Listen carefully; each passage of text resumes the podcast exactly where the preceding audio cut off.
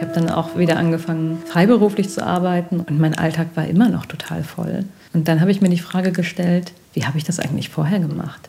Also ich fand es total bizarr. Ich habe mich gefragt, wie habe ich das mit einem Vollzeitjob, der ein langer Vollzeitjob war, weil es ja auch eine Führungsposition war, ich habe das überhaupt nicht verstanden. Ich, ich, konnte mir, also ich dachte so, wow, mein Alltag ist jetzt immer noch nicht unstressig.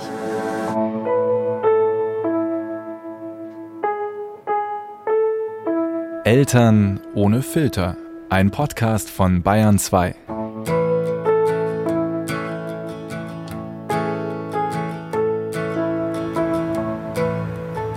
Hallo ihr Lieben, für diese Folge nehme ich euch mit nach Berlin. So, da vorne war es ein bisschen eklig, aber hier ist es sehr hübsch, oder? Es ist sehr ruhig vor allem. Jetzt schauen wir mal, ob sie da ist. Wir sind schon zu spät. Passt ja zum Thema. Wir sind vier Minuten und 37 Sekunden zu spät. Ob mein Morgen bis zu diesem Punkt stressig war? Naja, weniger stressig als zu Hause mit drei Kindern, sag ich mal. Trotzdem bin ich zu spät. Jetzt fünf Minuten. Fünf Minuten sind gesellschaftlich akzeptabel, sagt mein Vater. Stefan, unseren Kameramann, habe ich auch mitgebracht, damit ihr auf Instagram in das Gespräch mal reingucken könnt. Hier, oder? Ah ja.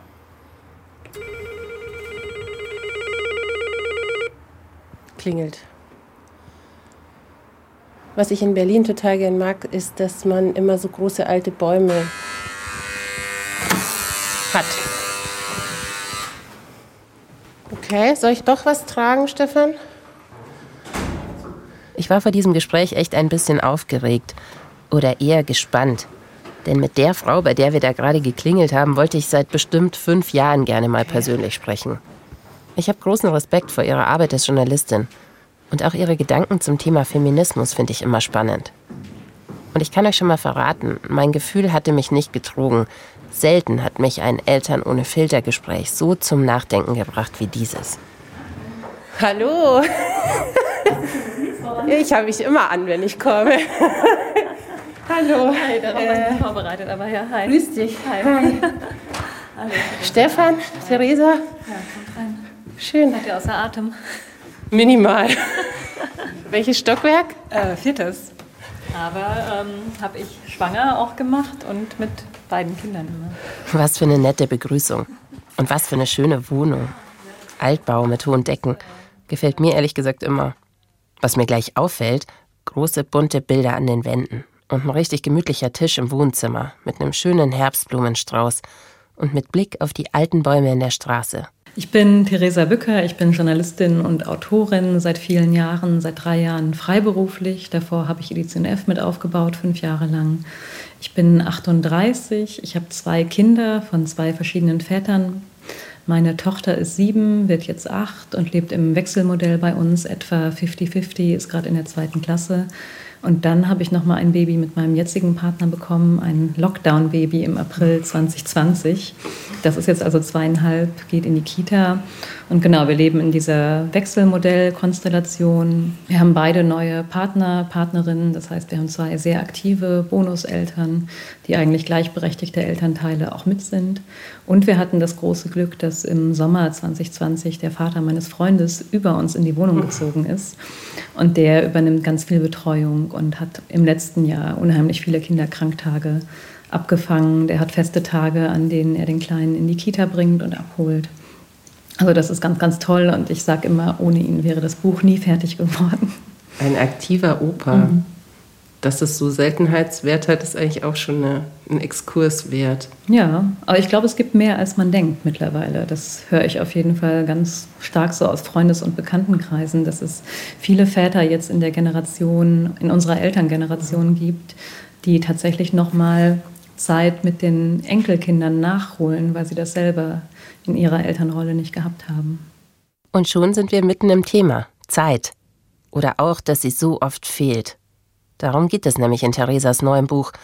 Das ist gerade erschienen und heißt Alle Zeit, mit Unterstrich zwischen den beiden Worten.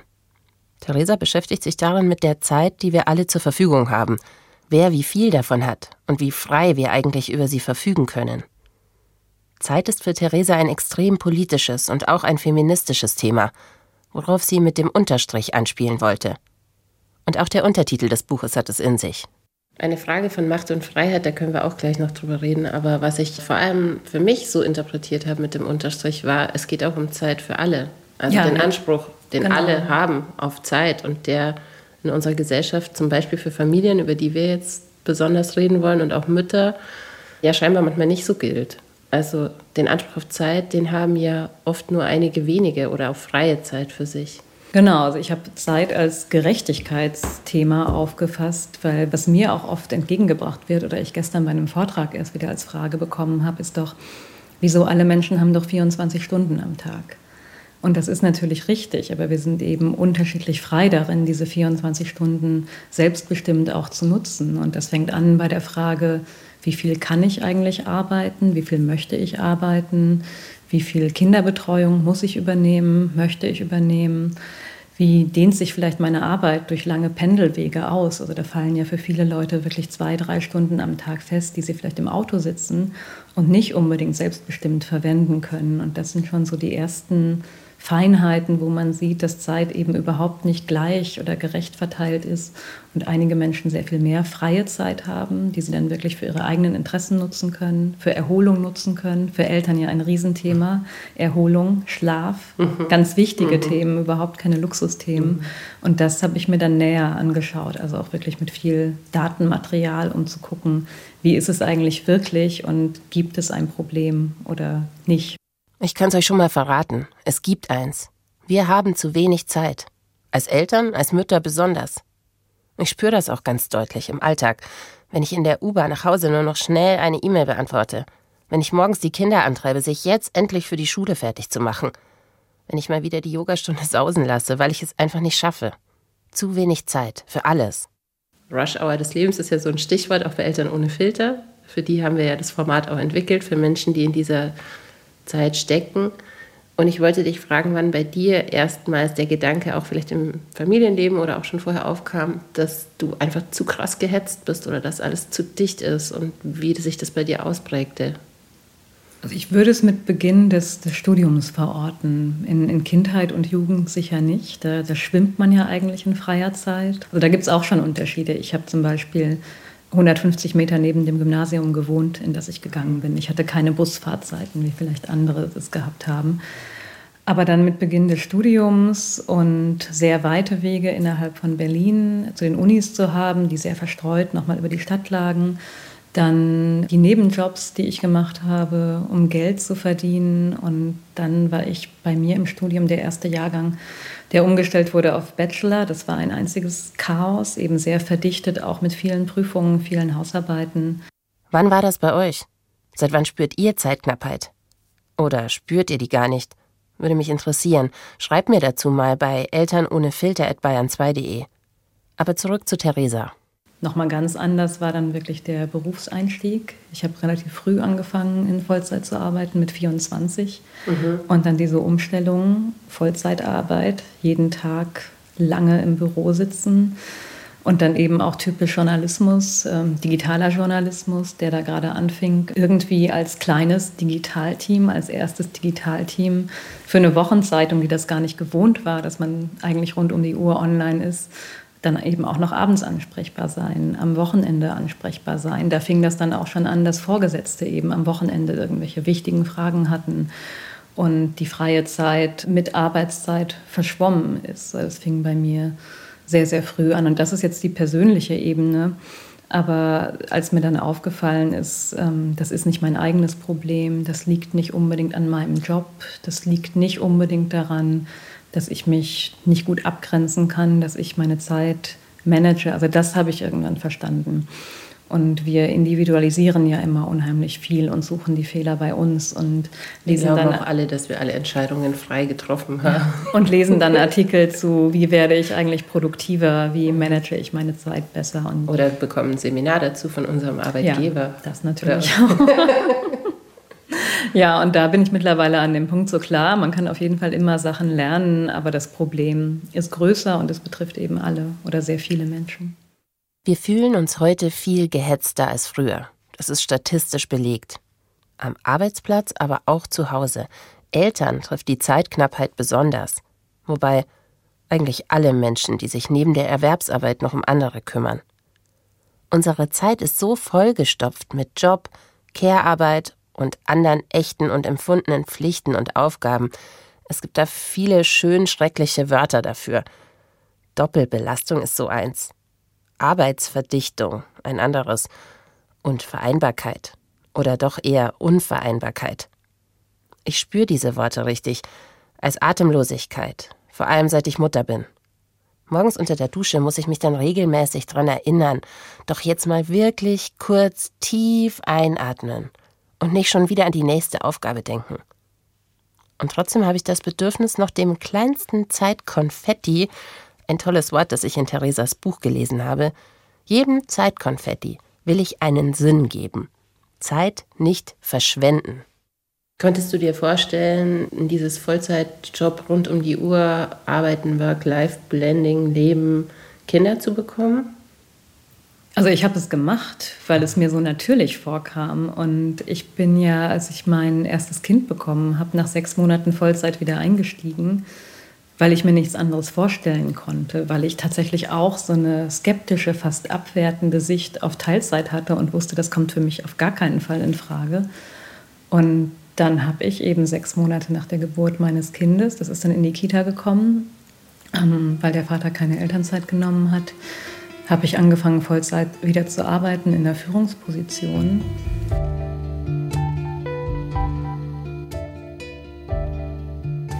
Und wenn ich darauf zurückblicke, dann kann ich nur sagen, das war, das war absolut verrückt. Es war es ist wirklich an die Substanz gegangen. Ich habe das ja mehrere Jahre lang durchgehalten, aber ich würde das niemandem so empfehlen. Auf gar keinen Fall. Also man glaubt, dass man es schaffen kann, dass man es irgendwie schaffen muss, dass es geht, wenn man sich wirklich gut organisiert. Aber ich, ich finde es nicht gesund und ähm, auch nicht gut fürs Familienleben, weil was, was mir ganz besonders schnell aufgefallen ist. Also neben dem Zeitdruck und neben, dass ich eigentlich immer jeden Abend bis 11, 12 Uhr dann noch am Schreibtisch saß, war, dass mir die Zeit mit meinem Kind so wenig erschien, dass ich wirklich gedacht habe, ist das jetzt eine Eltern-Kind-Beziehung? Ist das das Leben, dass man ein Kind hat und man sieht das eigentlich so wenig in der Woche oder am Tag?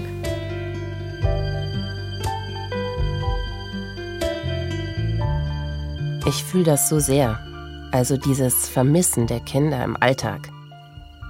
Aber für mich ist es auch fast unmöglich, das Gefühl zu trennen von meiner Prägung und den Ansprüchen, die die Gesellschaft an eine Mutter stellt.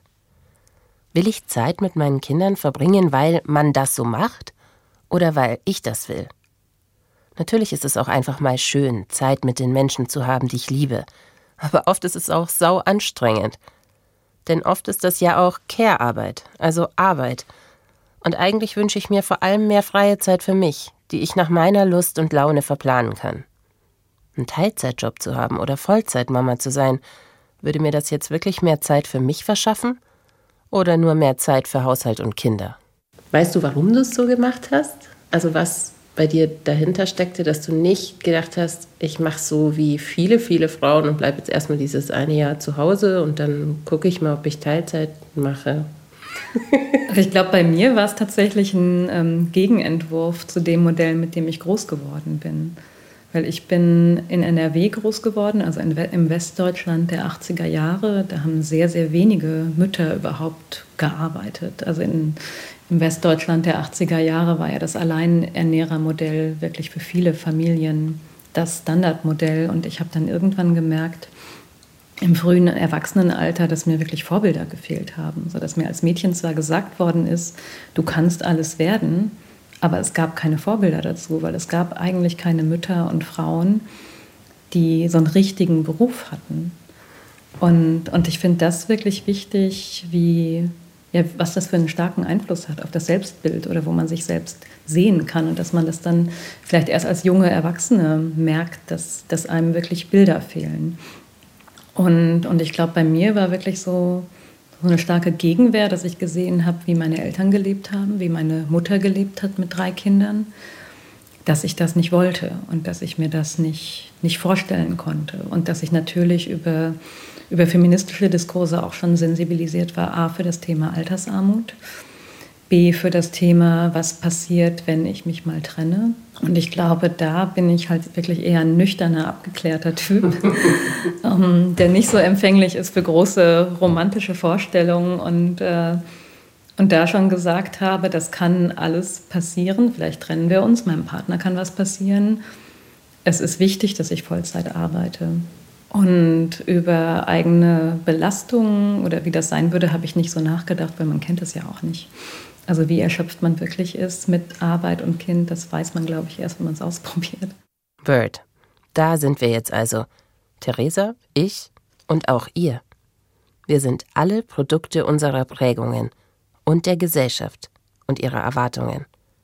Und so starten wir dann auch erstmal ins Familienleben. Wir arbeiten dazu, manche in Teilzeit, andere in Vollzeit.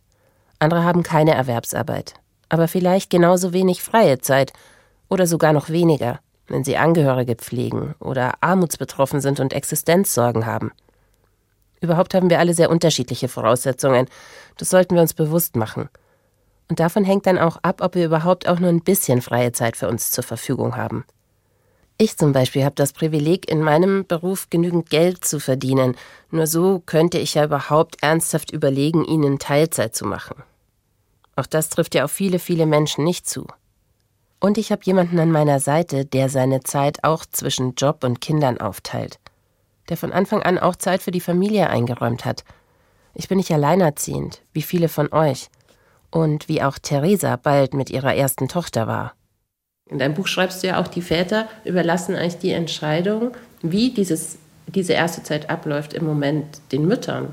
Ja, das, das ist wirklich interessant, weil ich mir immer die Frage stelle, Warum gehen so viele in diese typische Konstellation bei der Elternzeit? Das ist ja, also die Mehrheit der Väter in Deutschland nimmt ja weiterhin gar keine Elternzeit, mhm. nicht mal zwei Monate.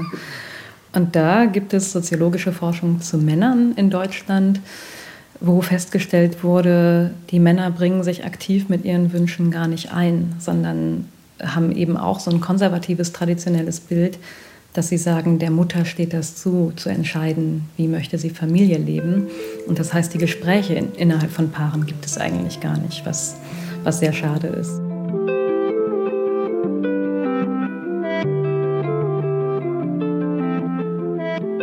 Wo zeigt sich denn jetzt in eurem Alltag auch mal Zeitknappheit oder bist du durch die Recherche jetzt so äh, weit gekommen, dass du in, in Zeitwohlstand leben kannst, wie das in deinem Buch heißt? Nee, das kann ich noch überhaupt nicht ähm, behaupten. Also ich habe das Buch ja auch in einer besonderen Situation geschrieben, nämlich während der Pandemie und, und quasi während der Babyzeit meines zweiten Kindes, weil ich habe ähm, die Idee für das Buch so ein paar Wochen nach, nach der Geburt entwickelt das war ja in der, in der ersten Corona-Zeit äh, 2020. Und mein, mein Partner war in Elternzeit, also der hat sich schon hauptsächlich um die Kinder gekümmert und eben auch die Kita-Schließzeiten, die ja viele Monate waren, mhm. abgefangen. Aber ich hatte natürlich trotzdem die Kombination aus, aus Arbeiten, Buchschreiben, dann den ganzen Mental Load der Pandemie und eben noch Kinder haben. Und ähm, ich habe mir einen Büro Büroplatz gesucht, dann als ich angefangen habe, sodass ich tagsüber nicht hier zu Hause war. Es war eine gute Idee meines Partners auch, weil der gesagt hat, ich glaube so im Herbst äh, 2020 meinte er, die Kitas werden auf jeden Fall schließen.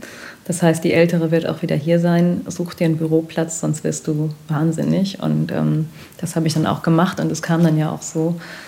Aber dann war es natürlich so, ich kam dann nachmittags so gegen vier nach Hause und dann kam ich hier an und dann habe ich das Baby gestillt. Und ich hatte eigentlich immer einen nahtlosen Übergang von Erwerbsarbeit und Care-Arbeit und eigentlich gar keine Pausen dazwischen. Also ich glaube, das war schon sehr extrem und, und das setzt sich ja einfach bis heute fort. Und das ist ja für die meisten Eltern so, dass man sich sehr bewusst Freizeit nehmen muss. Und, wenn man es denn kann. Genau, und die ja eigentlich, wenn man es kann, an den Wochentagen unterbringen muss oder eben an den Wochenenden sich irgendwie abwechselt mit dem Partner. Aber so ganz natürlich taucht freie Zeit bei Eltern im Alltag ja leider nicht auf. Genauso habe ich es übrigens auch jahrelang gemacht. Ich bin hin und her gesaust. Ich wollte direkt aus dem Büro bei meinem Kind sein, mit der Erwartung an mich, auch da super präsent zu sein. Und immer wieder tappe ich da rein in diese Falle Gerade fühlt sich's auch wieder so an, denn auch ich habe ja wieder ein Kleinkind. Wobei, wenn wir ganz ehrlich sind, die viel beschworene Vereinbarkeit, die bedeutet in unserer Gesellschaft doch genau das und nicht mehr. Die Kinder sind betreut, während wir Erwerbsarbeiten. Das weiß jeder, der schon mal versucht hat, einen Betreuungsplatz zu finden, wenn er oder sie nicht die entsprechenden Arbeitsstunden nachweisen konnte. Freie Zeit für Eltern ist einfach nicht eingeplant. Da hilft es auch nicht, wenn es allen so geht. Da fehlt einfach was. Ich glaube, dass wir echt nochmal gucken müssen, wie organisieren wir Eltern oder anderen Sorgeverantwortlichen wirklich Freizeit? Wie kann man das strukturell hinbekommen, dass, dass die Entlastung da ist? Zum Beispiel gerade auch für Alleinerziehende oder vielleicht für pflegende Eltern ist Erholung ja unheimlich wichtig und ähm, es kann sich nicht jeder einen Babysitter mal für abends leisten. Alle Eltern wissen eigentlich, wie anstrengend die Wochenenden mit kleinen Kindern sind, dass es nicht Freizeit ist, dass es nicht Erholungszeiten sind. Und was sind da unsere gesellschaftlichen Ansätze, dass Eltern auch mal Zeit für sich haben? Also wenn ich dein Buch richtig verstanden habe, ist der Ansatz ja an der Erwerbsarbeitszeit zu kürzen und nicht an der privaten oder Freizeit oder noch mehr zu delegieren an professionelle, betreuende oder pflegende. Ähm, das kann ein Teil sein, aber das kann sicher nicht alleine die Lösung sein. Nee, das kann ja auch deswegen nicht alleine die Lösung sein, weil wenn wir Erwerbsarbeitszeiten reduzieren, dann gilt das ja auch für Lehrerinnen oder Erzieherinnen. Und die haben ja eben auch sehr oft Familie und eigene mhm. Bedürfnisse. Da haben wir jetzt schon Personalmangel. Also da ist klar, da braucht es mehr Personal, um dann Betreuungszeiten auch anders abzudecken. Aber wir brauchen auch einfach andere gesellschaftliche Angebote, wo Kinder nochmal anders betreut werden können.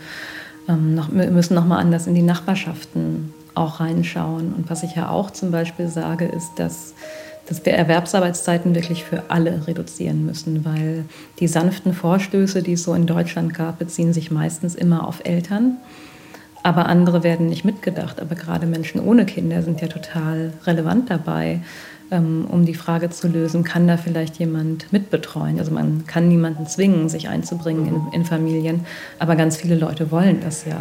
Aber haben keine Zeit. Und haben keine Zeit. Und es ist ja auch bei der Großelterngeneration teilweise so, dass die eben noch arbeiten. Und wenn wir jetzt noch die Erhöhung des Rentenalters diskutieren, dann wird das Problem ja eher noch verschärft. Und das erstaunt mich total, weil in diesen familienpolitischen Diskursen äh, oder auf Plakaten immer irgendwo Großeltern auftauchen mhm. und die ja wirklich nur in einem kleinen Teil von Familien so mithelfen können. Die meisten in Bayern gibt es sogar einen Großelterntag. Ja, mhm.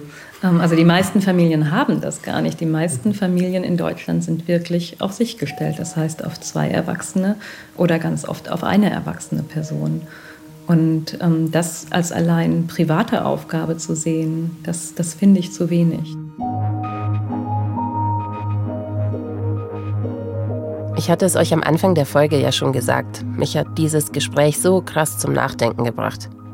Über mich und über die Gesellschaft. Wichtige Gedanken, die ich bis hierhin mitgenommen habe. Wie viel Zeit Menschen haben, ist total unterschiedlich. Und auch wie frei sie darüber verfügen können. Eltern kleiner Kinder haben besonders viel Arbeit und besonders wenig Zeit und können strukturell eigentlich wenig dafür und auch wenig daran ändern. Und noch so ein Gedanke. Würden alle weniger arbeiten, hätten auch Menschen ohne kleine Kinder mehr Zeit, Familien zu unterstützen. Das vielbeschworene Dorf, der viel zitierte Patenonkel, könnte dann wirklich mal den Nachmittag mit meinen Kindern verbringen. Und mir bliebe so vielleicht etwas mehr Zeit zum Atmen. Wir bringen zurzeit gerne den Gästen, oder jetzt bin ich bei dir zu Gast, aber wir bringen zurzeit gerne was mit. Ähm, und ich wollte dir auch ähm, in einem Experiment ein bisschen freie Zeit schenken. Vielleicht magst du dir das mal angucken. Ja. Ein Medium Monthly Planner. Das ist ein Kalender. Ja. Vielleicht magst du erzählen, was man sieht. Also man sieht ähm, eigentlich nur die Wochentage und dann ein Raster von fünf fünf Einheiten. Genau, ein, ein Kalender ohne Uhrzeiten und ohne ähm, Daten. Hm. Und ich wollte dich fragen, ob du Lust hättest, mit mir zusammen zu überlegen, wie würde so eine Woche aussehen, wenn du die komplett nach deiner Lust füllen könntest. Denn im Buch schreibst du ganz oft darüber, was uns fehlt, ist eigentlich selbstbestimmte mhm. Zeit. Also in einer, ich weiß das sofort, in einer idealen Woche äh, würde ich morgens äh, immer laufen gehen weil ich dann einfach wach in den Tag starte. Ich bin überhaupt kein Morgenmensch und äh, ich bewege mich gerne. Ich kann das aber nur morgens. Die anderen Tageszeiten funktionieren überhaupt nicht. Und wenn das möglich wäre, würde ich immer den Tag mit Laufen starten. Das ist auch jetzt echt ein Luxus in der Freiberuflichkeit, dass ich das eben manchmal machen kann. Das geht mit einem regulären Job ja eigentlich gar nicht. Ähm, erst recht nicht, wenn Kinder da sind. Und ähm, also ich arbeite schon, ich mag meine Arbeit. Ich würde danach auf jeden Fall ein bisschen an den Schreibtisch gehen und arbeiten. Und ich denke, in so einer Woche hätte ich dann einen Wechsel drin aus Nachmittagen mit den Kindern verbringen, Freundinnen treffen. Das ist ein Thema, was mir total wichtig ist, weil ich wirklich sehr oft eine Woche habe. Da treffe ich keine anderen erwachsenen Leute, außer denen, ähm, mit denen ich beruflich zu tun habe oder Eltern, mit denen ich mal in der Schule oder Kita kurz spreche. Aber wann treffen wir als Erwachsene wirklich bewusst Freundinnen und wie regelmäßig? Noch was für mich und euch zum drüber nachdenken.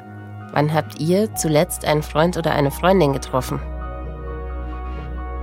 Aber auch wirklich so, ja, mal so ein echter Nachmittag unter der Woche mit den Kindern oder mit einem einzelnen Kind. Das ist ja auch immer die Frage bei mehreren Kindern.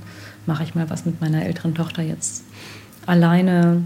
Paarzeit äh, fände ich wichtig, aber ja, eben auch viel, viel Freizeit einfach da drin und, und alles etwas mit mehr, mehr Luft zum Atmen und eben auch Zeiten, die nicht vorgeplant sind, sondern mal zu gucken, was, was passiert eigentlich, wenn ich wenn ich mir einen Tag komplett frei halte oder einen Nachmittag komplett frei halte. Und wann hattet ihr das zuletzt? Einen komplett freien Nachmittag? Diese offenen Zeiten und die spontanen Zeiten, die, die kennen wir, glaube ich, kaum noch. Dass man sich vielleicht wirklich auf der Straße trifft und dann sagt, ja, ja cool, jetzt äh, setzen wir uns hier gemeinsam hin oder gehen einen Kaffee trinken. Nee, dann guckt man eigentlich schon wieder auf die Uhr und sagt, okay, ich muss aber kochen oder ich muss das Kind abholen. Und klar, es ist eine, eine permanente Synchronisation mhm. von Zeiten. Und ich glaube, das Problem haben ja gerade Erwachsenenfreundschaften, mhm. wenn man in Familie eingebunden ist, dass man diese gemeinsamen Zeitfenster finden muss, in denen man sich treffen kann. Und dann sind es manchmal drei, vier Monate, bis man die beste Freundin das nächste Mal wieder sieht. Was ja, wenn man sich das einmal so wirklich vor Augen hält, man hat Freundinnen und Freunde und man trifft die nur drei, vier Mal im Jahr und mhm. denkt, das ist normal. Ja, und das ist also, wir sind ja auch wiederum Vorbilder für unsere Kinder. Und ähm, meine Tochter hat mich vor einigen Monaten wirklich mal gefragt, Mama, warum triffst du deine Freundinnen eigentlich so selten? Und mhm. das hat mich schon nachdenklich gemacht, dass, dass ihr das eben aufgefallen ist und dass, dass sie einen anderen Kinderalltag hat und dann auf die Erwachsenen schaut und denkt, Erwachsene treffen eigentlich ihre Freundinnen gar nicht. Es ist halt immer irgendwas zu tun, was wichtiger ist oder wichtiger scheint eine These, die ich im Buch entwickle oder die ich generell habe, ist, dass, dass viele von uns verlernt haben, sich auf offene Zeit einzulassen und, und wir gegenüber der eigenen freien Zeit auch fast so eine Art Ethik haben. So, ich habe jetzt diesen einen freien Tag als, äh, als Mutter, jetzt muss ich den aber auch besonders klug nutzen. Und das dann ja fast schon wieder ein schlechtes Gewissen einsetzt, wenn man vielleicht dann den ganzen Tag im Bett liegt und Serien guckt, was ja auch legitim wäre. Früher habe ich oft den ganzen Tag Serien geguckt. Am liebsten Gilmore Girls. Und am liebsten mit einer Freundin. Oder Lost mit meinen Kumpels. Erinnert ihr euch daran noch? Wir haben den Tag einfach laufen lassen. Irgendwann haben wir was vom Vietnamesen geholt. Auch damals war das natürlich schon privilegiert, weil wir das irgendwie in unserer Studienzeit untergebracht haben. Andere haben damals auch schon den ganzen Tag geschuftet. Aber die Tage haben auch unendlich gut getan. Und ich zehre heute noch von diesen Freundschaften. Was du ja sehr schön zeigst, ist, dass es ja nicht nur darum geht, was Eltern für ihre Kinder an Zeit investieren, sondern dass wir insgesamt füreinander Zeit brauchen, weil das auch Bindungen ausmacht. Und das weiß man, glaube ich, als Eltern, aber das weiß man auch als Freund oder Freundin oder als Kind, ähm, dass wenn man keine Zeit miteinander verbringen kann, dass man die Nähe auch irgendwann nicht mehr spürt. Ja, weil das, also das überrascht mich auch in, in der Art und Weise, wie wir über Erwerbsarbeit reden und wie Kinderbetreuung ähm, oder eben Haushaltshilfen als die Lösung angepriesen werden, weil viele Eltern wollen ja ihre Kinder nicht den ganzen Tag abgeben. Und selbst acht Stunden Kita, und das ist ja eigentlich so das Maximum, was man rausholen kann, acht bis zehn Stunden Kita, ist ja schon viel. Wenn alle Vollzeit erwerbsarbeiten, muss das eher mehr werden. Mhm. Aber natürlich wollen wir ja auch Familien gründen. Ähm, und zwar alle Geschlechter, weil wir Zeit mit diesen Menschen verbringen wollen, die eben sehr, sehr wichtig ist, um überhaupt Familie sein zu können. Weil für mich konstituiert sich Familie eben nicht durch biologische Verwandtschaft, sondern Familie oder auch Freundschaften ergeben sich ja darüber, dass wir Zeit miteinander verbringen, dass wir wissen, was die anderen Personen gerade beschäftigt, dass wir Sachen miteinander unternehmen. Und ähm, je mehr wir uns auf Erwerbsarbeit fokussieren, desto weniger Zeit bleibt übrig. Seid ihr auch ein bisschen deprimiert jetzt? Ich schon. Weil ich auch meine Freundinnen zu selten treffe, weil ich auch hin und her renne zwischen Erwerbs- und Care-Arbeit, zu wenig Zeit für meine Lieben habe und schon lange keine mehr für Sport oder Hobbys. Theresa Bücker erklärt in ihrem Buch übrigens auch ziemlich eindrucksvoll, was das mit uns macht. Im ersten Moment ja vielleicht gar nicht so viel. Man kann das auch ein paar Jahre lang machen. Aber langfristig ist es einfach auch nicht gut für unsere Gesundheit und kostet den Staat dann richtig viel Geld. Würde man all diese Kosten mit einrechnen, müssten wir wahrscheinlich radikalere Überlegungen anstellen, als unser Zeitmanagement zu überdenken. Ist die Diskussion, die wir da führen, nicht ganz oft auch eine, die so ein bisschen das Zentrum des Problems umschifft? Also wir diskutieren so, wie können wir noch mehr Erwerbsarbeiten und wie kann der Staat das so unterstützen, dass wir trotzdem über die Runden kommen?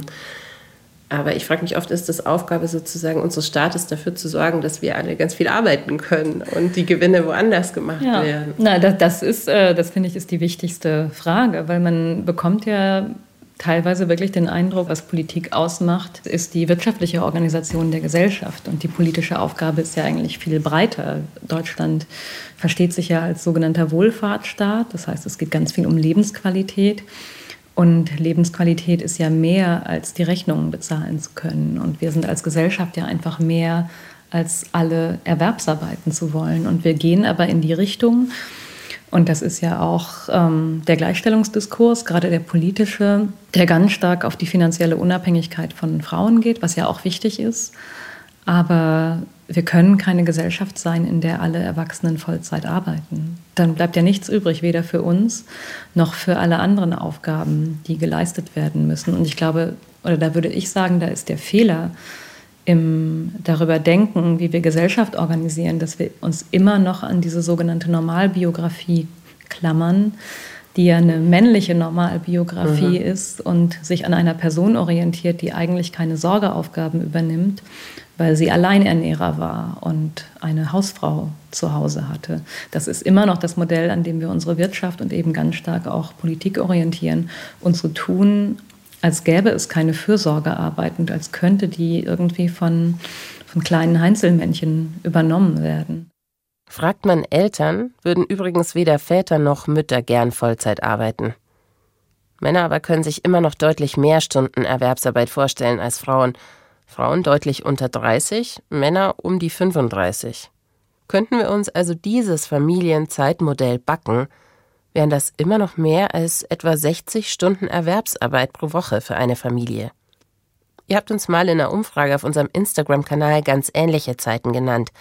Die meisten von euch halten 25 bis 30 Stunden Erwerbsarbeit pro Elternteil für realistisch. Tatsächlich aber, erzählt mir Theresa, leben gerade mal 4% der Elternpaare dieses Modell, also die sogenannte doppelte Teilzeit. Die meisten Väter kleiner Kinder arbeiten stattdessen sogar erstmal mehr Stunden als vor der Geburt ihrer Kinder. Die haben nämlich Angst, Elternzeit zu nehmen, weil sie dann ihre Erwartungen an sich selbst als Ernährer nicht mehr so ausfüllen können. Die spüren Druck, Karriere zu machen.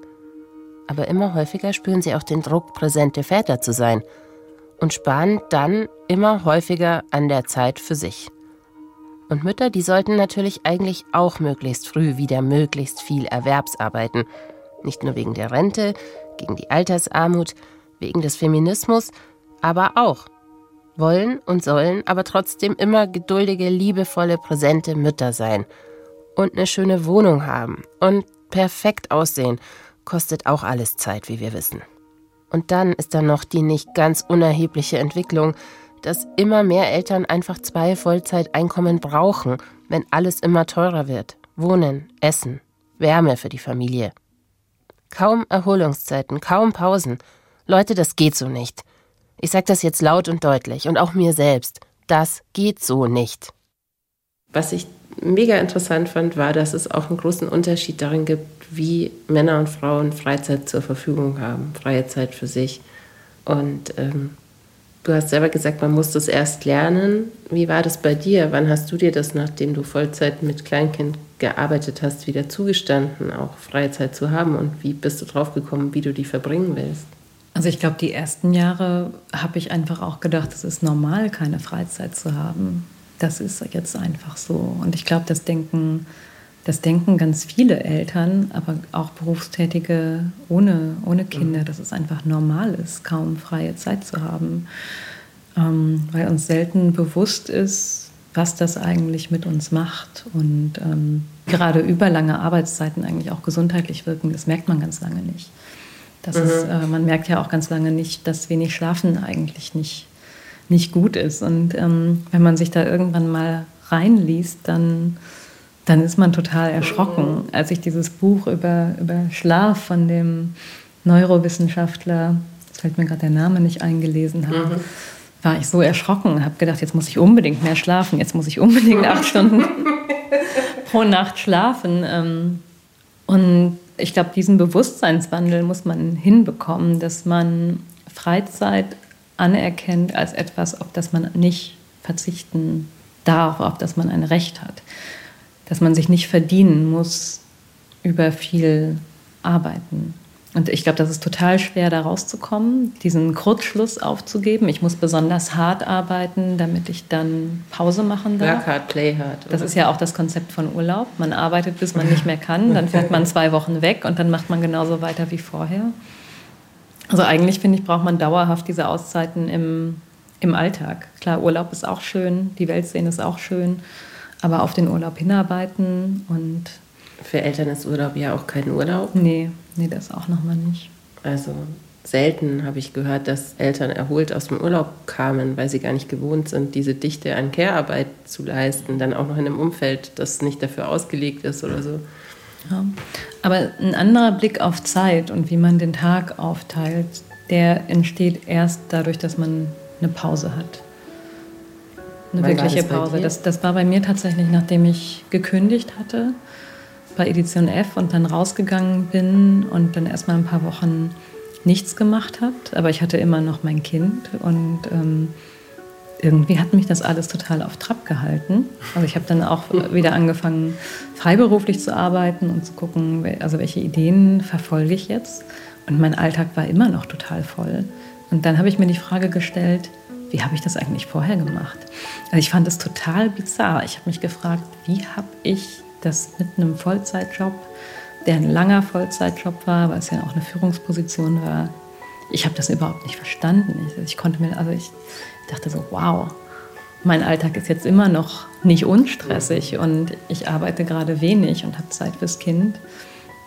Aber und das ist natürlich Luxus, sich so eine Pause gönnen zu können. Die hat man vielleicht mal, wenn man eine Pause hat zwischen den Jobs, wenn man krank wird aber wirklich oft hat man die ja nicht. Ich hatte ja schon ein paar Tage, um über mein Gespräch mit Theresa nachzudenken. Über meine Zeitprobleme. Aber ihr, ihr hört das alles gerade zum ersten Mal. Und deshalb schenke ich euch jetzt eine Minute. Ich weiß, eine Minute ist gar nichts. 60 Sekunden sind gar nichts. Aber vielleicht könnt ihr einen wichtigen Gedanken fassen und ihn festhalten. Wie läuft das mit der Zeit bei euch? Was würdet ihr gern ändern? Was liegt in eurer Macht? Welche Freiheit könnt ihr euch nehmen?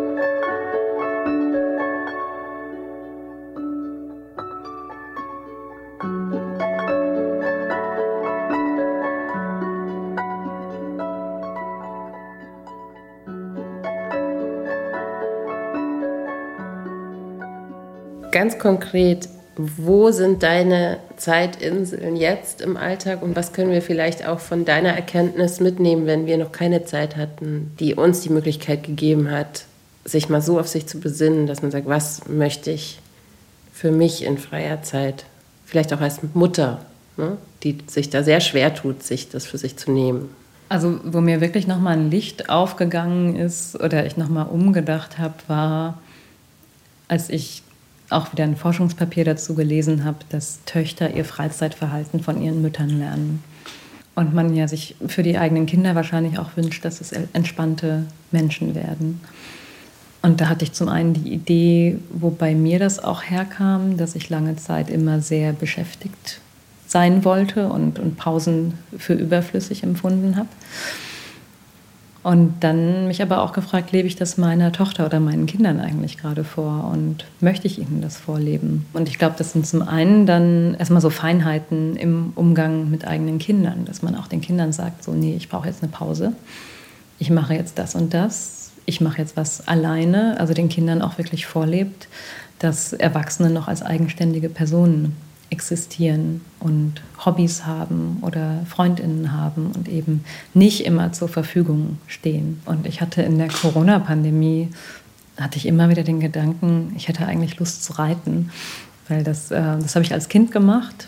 Das mhm. habe ich dann mhm. mit meinem Umzug nach Berlin ähm, aufgegeben, weil es hier in der Stadt auch keine Möglichkeiten gab und ich bin eigentlich eigentlich 20 Jahre nicht, nicht wirklich geritten. Und ich habe das irgendwann mal nur so als Gedanken notiert auf Instagram, weil ich das ja auch so tagebuchartig nutze. Und dann hat sich eine Frau bei mir gemeldet, und, äh, die ich nicht kannte und die meinte, ich reite in Berlin ab und an zwei, ähm, zwei Pferde und ich kann mal fragen, ob du mitkommen kannst. Mhm. Und ähm, ich habe erst gezögert, äh, auch weil, weil das ja viel Offenheit erfordert hat, mit einer, mit einer fremden Person reiten zu gehen. Und ich habe dann einfach gesagt, ja, würde ich mal machen. Und dann äh, sind wir ausgeritten und es hat tatsächlich auch gut funktioniert.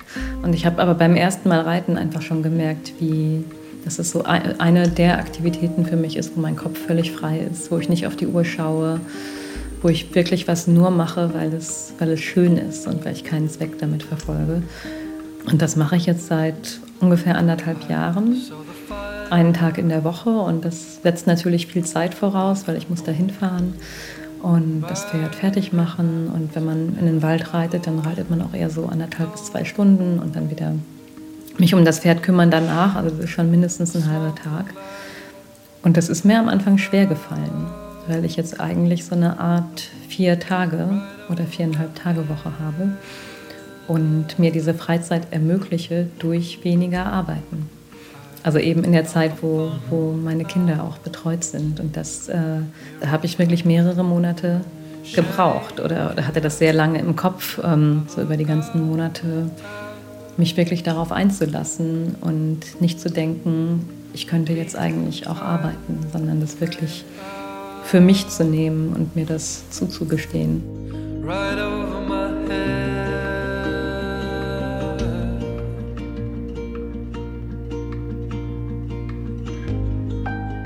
finden wir denn als Erwachsene, und jetzt sage ich bewusst Frauen, weil ich glaube, es gibt mehr Männer, die noch so ein Hobby haben am Wochenende oder so, wo sie sich auch die Zeit nehmen. Also ich kenne ganz viele Fahrradfahrende Männer und Motorradfahrende Männer und weiß ich nicht. Also wobei es sicher auch nicht auf alle zutrifft, aber wie, wie schaffen wir es als Frauen, die das alles aus ihrem Leben rausrationalisiert haben und rausgestrichen haben und nur noch Erwerbsarbeitszeit und, und Care-Arbeitszeit kennen und so eine Zeitinsel zu finden oder wieder zu suchen. Das muss man einfach ausprobieren. Und ich glaube, da auch einfach sehr, sehr spielerisch rangehen. Was macht mir eigentlich wirklich Freude und wo, was ist für mich die Tätigkeit, äh, bei der ich wirklich die Zeit vergesse? Ich glaube, das kann ganz unterschiedlich sein und ähm, ich glaube, das findet man nur raus, indem man das ausprobiert. Und ich meine, bei, bei, mir war es einfach so eine Kindheitserinnerung. Mhm. Ne? Und, aber es kann ja auch was ganz und Neues sein. Und den Impuls von außen, auch mal sich auf was einzulassen. Wenn jemand fragt, komm doch mal mit in den Chor ja. oder so. Ja, und eigentlich ist es ja was sehr, sehr Kindliches. Es geht ja so in die Richtung von, von Spielen und Ausprobieren und zu sagen, okay, ich nehme jetzt den Nachmittag und probiere irgendwas aus und lasse mich darauf ein, dass es vielleicht auch total blöd ist. Mhm. Und dann ist man ja wieder bei dem, bei dem Gedanken, vielleicht war das verschwendete Zeit. Das muss man ja auch loslassen. Wir brauchen, wir müssen uns ja auf Sachen einlassen können, die daneben gehen. Und dann ist es für, für Mütter und für Frauen wichtig, das zu verhandeln auch und sich das zu nehmen. Und ich glaube, das ist leider, es ist ja es ist total traurig, aber es ist immer noch eine Herausforderung, weil ähm, die, die Zeitbudgetstudien zur Verwendung der Zeit am Wochenende in Paarfamilien, die zeigen eben, dass die Mütter weniger freie Zeit haben als die Väter. Signifikant weniger, das sind so drei, vier Stunden. Und dann fragt man sich, das kann doch nicht sein. Und in, in was für Beziehungen leben wir da eigentlich? Und ähm, sich da zusammenzusetzen und mal wirklich zu gucken, wie machen wir das? Haben wir dieses Ungleichgewicht? Wie kommt das eigentlich zustande und wie lösen wir das? Also manchmal auch unangenehm, seine Zeit ja. genauso hoch zu werten wie die Zeit von anderen. Ja, genau. Wir haben die unangenehmen Verhandlungen bei, bei der Sorgearbeit, die wir führen müssen. Und da auch. Aber das, ähm, ich glaube, in die Verantwortung müssen wir dann gehen für uns selber und um das den Kindern vorzuleben. Noch so ein Gedanke, den ich mitnehmen will. Es geht nicht von selbst, aber es sollte uns wichtig sein. Es sollte es uns wert sein, für unsere freie Zeit zu kämpfen und sie einzufordern. In unserer Partnerschaft und in der Gesellschaft. Unsere Zeit ist politisch. Übrigens, auch für politisches Engagement fehlt Eltern natürlich im Moment oft die Zeit. Das ist in der Corona-Pandemie nochmal besonders deutlich geworden. Wenn du jetzt diesen Kalender vor dir hättest, in den du hineinplanen könntest, so ein bisschen eine Utopie, ähm, wie viel Zeit würdest du den Menschen wünschen und zugestehen, um auch solche Dinge integrieren zu können? Weil gerade in der Elternphase ist es wahnsinnig schwer, noch in der Partei aktiv zu sein, etc. Und deswegen sind Eltern ja auch oft unterrepräsentiert. Also ich finde eigentlich so einen Tag pro Woche oder so einen richtig schönen Nachmittag pro Woche sollten wir dafür haben. Und viele Eltern sind ja engagiert. Eltern sind aber überwiegend in der Betreuungseinrichtung ihrer Kinder engagiert. Also ganz viele Eltern haben Ehrenämter in den Kindergärten und in den Schulen und machen da unheimlich viel. Aber ich finde, dieses Engagement in der Schule ist ja eigentlich so eine Erweiterung von, von Care-Arbeit. Ähm, es ist ja gang und gäbe an vielen Kitas und Schulen, dass Eltern da auch mal am Wochenende putzen oder streichen. Und ist natürlich auch schön gemeinschaftlich, aber es ist ja kein zivilgesellschaftliches, politisches Engagement in dem Sinne. Und die Frage taucht ja immer auf bei gesellschaftspolitischen Themen, bei Corona. Warum waren nicht alle Eltern auf der Straße? So als Eltern, ja, als Eltern weiß man, warum man nicht, nicht auf der Straße war, weil das auch noch dann obendrauf irgendwo zu integrieren unheimlich schwierig ist. Und ich finde, das ist auf jeden Fall ein demokratisches Problem. Wenn wir Bevölkerungsgruppen haben, wie zum Beispiel Eltern, Alleinerziehende, Menschen, die Schicht arbeiten, die eigentlich keine Möglichkeit oder sehr geringe Möglichkeiten haben, sich in Parteien oder politischen Organisationen einzubringen, weil wir brauchen da ja diese Vielfalt. Und wenn wir die nicht haben, dann haben wir ja eine sehr homogene Gruppe an Menschen, die eben auch politische Themen mit auf die Agenda setzt und sich engagieren kann.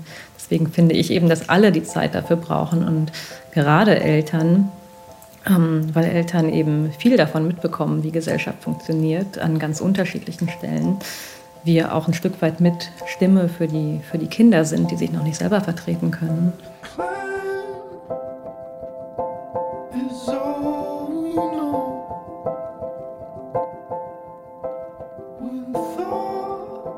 Knapp zwei Stunden haben wir geredet, Theresa und ich, in Berlin, an ihrem Esstisch mit Blick auf die alten Bäume. Alles kann ich euch hier gar nicht reinpacken. Das würde jetzt auch euren zeitlichen Rahmen sprengen. Natürlich war das Gespräch für uns beide Erwerbsarbeit.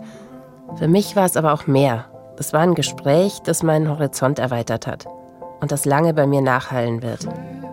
Ein Gespräch, nach dem ich anders leben will, was Zeit angeht. Ziemlich selten sowas. Du sagst ja eine Frage von Macht und Freiheit. Ist es mit der Zeit? Sag mal, wie viele Stunden wir für was aufwenden sollten. Denn letztlich geht man schon mit dem Gefühl auch aus dem Buch und auch aus dem Gespräch mit dir, dass wir so nicht weitermachen können. mir schwebt so eine Art Balance wirklich für die Lebensbereiche vor. Und darüber kann man sicherlich diskutieren und nachdenken, was sind eigentlich die relevanten Lebensbereiche, weil das für Leute auch, auch unterschiedlich sein kann. Aber ich würde mir wünschen, dass wir als Gesellschaft ein Stück weit wegrutschen von dieser Erwerbsarbeitszentrierung und sehen, dass es viele relevante Lebensbereiche gibt. Ähm, meine Kritik ist immer so ein bisschen am, am Diskurs über Fürsorgearbeit, dass wir eigentlich nur über Fürsorge und Erwerb diskutieren mhm. und eben freie Zeit und Engagement da gerade so ein bisschen mhm. draußen ist. Also die würde ich auf jeden Fall gerne dazu nehmen und so ein breiteres Bild haben. Es gibt ja das Modell von Frigga Haug, das ist eine deutsche Soziologin, das nennt sich die Vier in einem Perspektive. Mhm. Und die hat auf jeden Fall schon mal acht Stunden für Schlaf reserviert, was gut ist. Und dann bleiben 16 Stunden übrig und die hat sie aber nur um das Modell deutlich zu machen, in vier gleich große Teile geteilt. Und sie sagt, vier Stunden sind für klassische Erwerbsarbeit, vier Stunden sind für Care, worunter auch Selbstsorge fällt, vier Stunden sind für Spaß und kulturelle Bildung und vier Stunden sind für politisches Engagement. Das ist aber auch nur eine Idee, um, um vier Bereiche aufzumachen. Man kann das sicher noch weiter und anders fassen und das wäre ja auch wieder ein durchgetakteter Tag. Das ist nicht ihre Idee, sondern dass sie einfach schaut und sagt, alles sollte irgendwo im Leben einen Platz bekommen.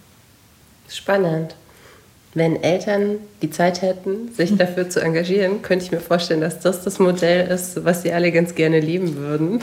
Ich glaube, ich glaube da liegt ja der Knackpunkt. Ähm, um zu einem anderen, um zu einer anderen Zeitkultur zu kommen und Leben anders zu organisieren, um Fürsorge aufzuwerten, brauchen wir die Zeit, uns politisch zu engagieren. Und das müssen wir irgendwie hinbekommen, dass wir uns erst die Zeit nehmen, um, äh, damit sich Menschen organisieren, austauschen können, äh, diskutieren können, wo wollen wir eigentlich hin, wie wollen wir leben und dann die gesellschaftliche Veränderung erst darauf folgen kann. Also das müssen wir schaffen, uns die Zeit für für die Veränderung zu nehmen, um dann später all die Zeit zu haben. I stop and wonder